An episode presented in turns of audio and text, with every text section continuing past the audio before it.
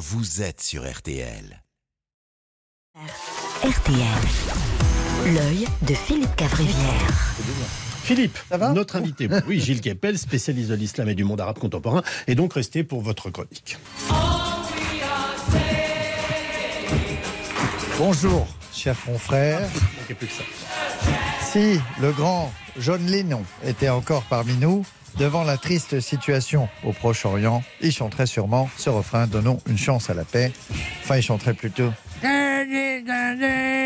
Parce qu'il y a 83 ans de drogue, ça laisse des séquelles. 1940, hein, John Lennon. Oui, oui, oui. de naissance. Euh, mais souvent, on se dit que pour bâtir leur légende, certaines stars ont bien fait, euh, stratégiquement et au niveau marketing, de mourir au sommet de leur gloire. Si Elvis Presley, par exemple, n'était pas mouru sur ses sanitaires le 16 août 77, aujourd'hui, il peserait 354 kg 500 et il faudrait un transpalette pour le déplacer sur scène pendant ses concerts. Ah, je crois qu'il y a Elvis qui recule, euh, écartez-vous. D'ailleurs, pour le plaisir, on écoute le tout dernier tube d'Elvis. Ah, ah, c'est la vérité. C'est une vérité historique. Et effectivement, c'est du caca, comme pas mal de stars à la fin de leur carrière. C'est une métaphore de l'œuvre artistique. À ce propos, on reviendra sur la disparition de Matthew Perry de Friends. Friends, vous l'avez tous. C'est le Hélène et les garçons euh, américains. Enfin, c'est comme Hélène et les garçons, mais avec des acteurs et des scénaristes. Bon, on revient à l'actualité, si vous le voulez. si vous voulez. On a écouté les éclairages de notre invité sur la situation. Vous partagez ses analyses Oui, la plupart, oui. Ah bah, quand même, quand Gilles parle, excusez-moi, mais on l'écoute, Gilles. Hamas en arabe, c'est Harakat al-Mukawama al-Islamiyya, ça veut dire mouvement de la résistance islamique. Voilà, on sent le vrai expert. En 4 secondes, il déroule le sigle avec l'accent. Bon voilà, je savais que j'allais le rater. Ra- ra- Harakat, Ah, bien, vous, me faites, vous, me faites, vous avez été habile. Harakat al-Mukawama al-Islamiyya, Ah, mouvement voilà. de la résistance islamique. Et voilà. On et y est. Fier de vous, moi. Et Gilles, il sait ce que ça veut dire. Il fait la traduction. Nous, ici, autour de la table, on n'est même pas sûr de connaître à 100% la C'est à ça que je signification. sers, oui, justement. de C- Nous, on ne sait même pas la signification de CGT, CFDT. Donc, alors... Et puis, suite à vos prises de position courageuses, Gilles, vous avez été menacé par des islamistes. C'est là qu'on se rend compte qu'on ne fait pas le même métier. Moi, les seules menaces que j'ai reçues ici, euh, c'est alors les, des fans de K-pop et des aficionados de Linda de Souza, qui oui. ont fait la fameuse fatwa portugaise, la fatwa. Puisqu'on parle de courage et de conviction, au cas où des auditeurs salafistes un peu soupolés Oui. nous écouteraient entre deux tweets de menaces de mort, je tiens à signaler qu'on connaît Gilles, on l'aime beaucoup, mais on n'est pas non plus potes. Attention, hein, pas d'amalgame, comme non. dirait l'autre. Le conflit israélo-palestinien qui est extrêmement complexe, même pour un grand spécialiste. Comme moi et comme Voilà. Gilles. Oui. Et la question qu'on se pose tous, c'est, et Amandine l'a posée tout de suite, c'est combien de temps ça va durer?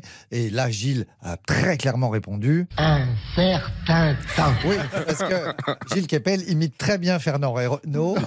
Il faut qu'on pense à nos éditeurs les plus âgés aussi. Alors ce week-end, Benjamin euh, Netanyahou a, a prononcé un discours très belliqueux en prévenant que la guerre serait forcément longue et difficile. Oui, dans la nuit de samedi à dimanche, il y a eu une- un changement d'heure. Euh, Vous avez remarqué. Ah bon Nous, on a gagné une heure de sommeil, les Gazaouis une heure de bombardement, les parents des otages une heure de- de- de- d'angoisse en plus. Alors Bibi s'est défendu des accusations de crimes de guerre en déclarant que Tsahal fait tout son possible pour ne pas toucher les civils.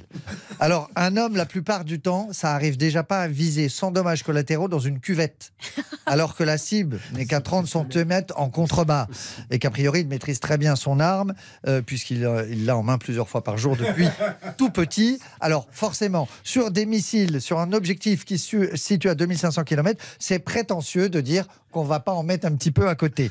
Euh, on regrette tous, bien sûr, Isaac Rabin. Euh, en tout cas, on, on voit que les méthodes les plus radicales, euh, on- on- pardon, quand on voit les méthodes les plus, Oui. plus que radicales employées par Bibi Netanyahu, on se dit heureusement que celui-ci il est pas rabbin. On imagine, Tafsik la zouz, attention Nathanaël, ça risque de piquer un peu. hein. J'ai perdu scalpel, mais j'ai petite tronçonneuse.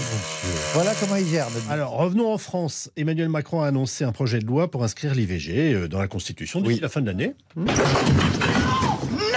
Alors, c'est- C'est rien, c'est- c'est Christine Boutin qui vient de, de faire une chute. Euh, Jimmy Mohamed va s'en occuper. Oui. Jamais de la vie Oh, Serment d'Hippocrate. Ah. Alors, Tant qu'un enfant n'est pas né, toute décision sur son avenir appartient d'abord à la femme qui va le porter pendant 9 mois, Mhm. puis le tirer pendant 40 ans si la sage-femme a oublié de couper le cordon ombilical à la maternité. C'est une vraie question. Que se passe-t-il euh, si on ne coupe pas le cordon à la naissance? Eh bien, l'enfant grandit normalement, à la différence près que sa mère sera toujours très proche de lui, un peu comme une mère juive, ce qui peut être très rassurant les premières années et pratique au parc quand on le cherche. Vous n'aurez qu'à le rembobiner.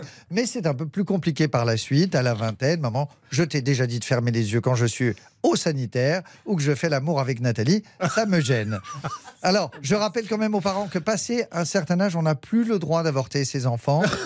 Hein, si ça se trouve, bah, tu vois, Xavier de Ligonnès, c'est peut-être une mauvaise interprétation de la loi. Allez, Xavier, on te pardonne, mais tu recommences plus. En tout cas, c'est un nouveau droit pour vous, mesdames. Et pourtant, on, on vous connaît, vous, vous allez continuer à vous plaindre, vous allez continuer à dire Et on n'a pas de même et on fait plus de, tâches ménagères, et la charge mentale nous écrase. gna, gna, gna, gna, gna, gna. Comme me disait Louis Baudin, ici Les absent, on n'aurait rien dû leur céder dès le départ.